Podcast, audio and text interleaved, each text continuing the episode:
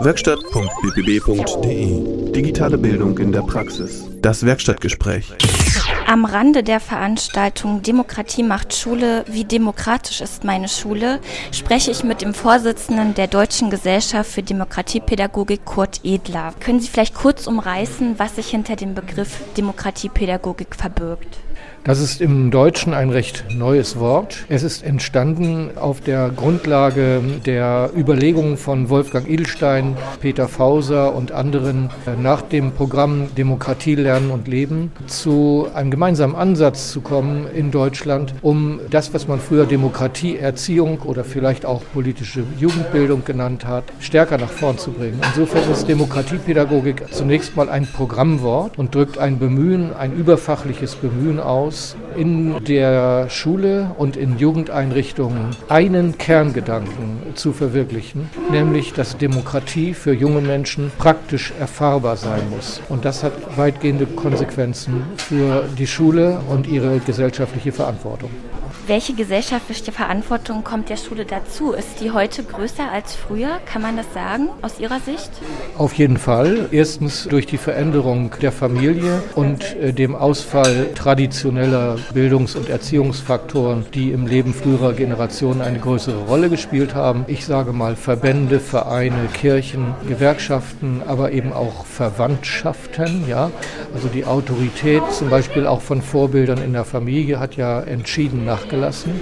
Viele Kinder wachsen in diesem Bereich ziemlich desorientiert auf. Und außerdem ist es natürlich so, dass die Schule nicht mehr wie früher einfach ein umzäunter Hort für sich ist, der sich sozusagen von der Gesellschaft abtrennt, sondern die Schule ist Teil einer Nachbarschaft und arbeitet mit vielen anderen professionellen Akteuren im Bereich von Erziehung und Bildung zusammen. Insofern hat die Rolle der Schule sich gewaltig gewandelt und die Verantwortung ist größer geworden.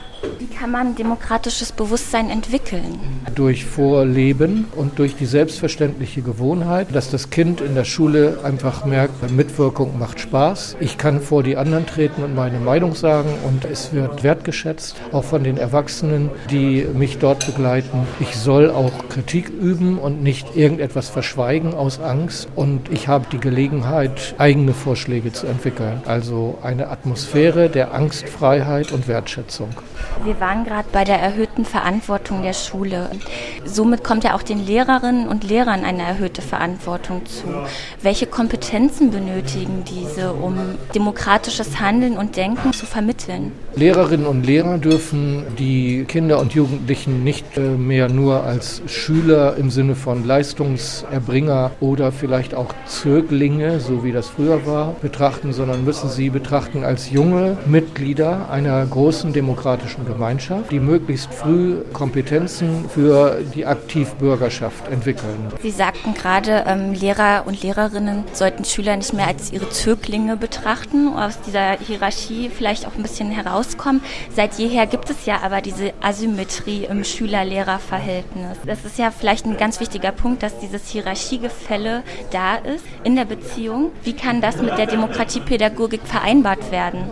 So wie in anderen gesellschaftlichen Verhältnissen Hierarchie nicht bedeutet, dass man nicht partnerschaftlich miteinander umgeht. Zum Beispiel steht mein Abteilungsleiter zu mir in einer hierarchischen Beziehung. Das äh, schließt aber nicht aus, dass ich mit ihm vertrauensvoll und freundschaftlich zusammenarbeiten kann und wir Ziele gemeinsam entwickeln. Gleiches muss auch für Schüler und Lehrer gelten. Selbstverständlich ist es ein Unterschied zwischen einem Kind und einem Erwachsenen, völlig klar. Und es wäre auch ganz falsch, wenn die Erwachsenen ihre besondere Verantwortung verkennen würden. Deswegen sollte man nicht davon ausgehen, dass der Unterschied zwischen Lehrer und Kind völlig, also Lehrer und Schüler völlig eingeebnet werden kann. Aber trotzdem ist das Verhältnis zwischen Kind und Lehrer heute ein anderes als beim Lehrer Lempel insbesondere an Schulen ja, in problematischen Gebieten, Bezirken erscheint ja das demokratische Lernen sehr wichtig zu sein, ein wichtiger Bestandteil zu sein. Wie können Schulen im Brennpunkt in Anführungszeichen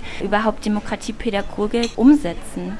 Und welche Herausforderungen stellen sich da auch? Also Schüler, die sich in einer normalen Unterrichtssituation an einer solchen Schule total daneben benehmen und eigentlich gar nicht mehr zu bändigen sind, verwandeln sich in völlig andere Menschen, wenn ihnen die Schule mit einmal Gelegenheit gibt, Verantwortung zu übernehmen. Wenn zum Beispiel Partner in die Schule kommen, mit denen die Schüler auf Augenhöhe sprechen können und von denen sie auch respektiert werden.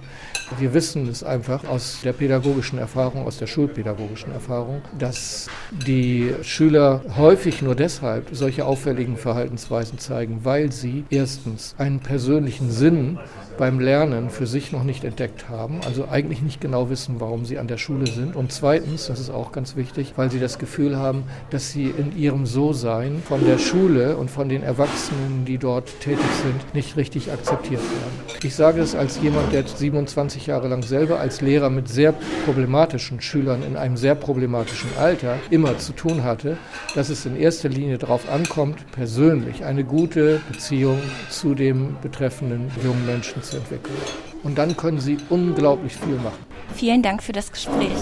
Werkstatt.bbb.de Digitale Bildung in der Praxis. Das Werkstattgespräch.